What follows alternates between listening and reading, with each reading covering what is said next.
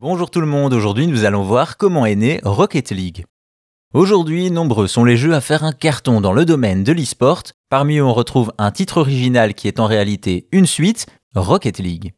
C'est en 2015 que sort ce jeu avec un principe simple et novateur, faire du football avec des voitures. Cependant, en plus de rouler, les véhicules peuvent sauter, accélérer et même s'envoler grâce à un boost. En clair, un jeu facile à comprendre mais dont l'exigence technique a fait son succès.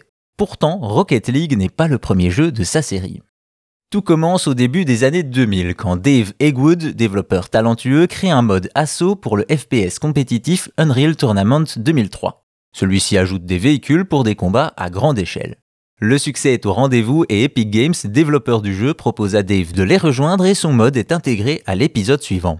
Fort de cette expérience, il crée un nouveau studio, Psyonix, qui va participer au développement de grands jeux comme Mass Effect ou Gears of War. Après cela, le studio n'a pas oublié son mode pour Unreal Tournament et veut en faire un jeu à part entière. Ils font alors des essais de duels de voitures et un designer ajoute un ballon, ce qui convainc l'équipe de se focaliser sur un jeu de football. Pareil pour le boost quand ils découvrent que cela permet de voler en combinaison avec les sauts. Ainsi, en 2008 naît un jeu au nom incroyablement long, Supersonic Acrobatic Rocket Powered Battle Cars, soit SAR PBC ou Battle Cars pour les intimes. Malheureusement, suite au refus des éditeurs, ce n'est que sur PlayStation 3 que sort le titre. Décrié pour ses lags et sa prise en main compliquée, le jeu atteint à peine les 2 millions de téléchargements, mais une petite communauté apprécie l'exigence du titre et crée des mécaniques pour devenir compétitif. Après cela, pour renflouer les caisses et grandir, Psyonix travaille sur d'autres projets avant de se pencher sur une suite.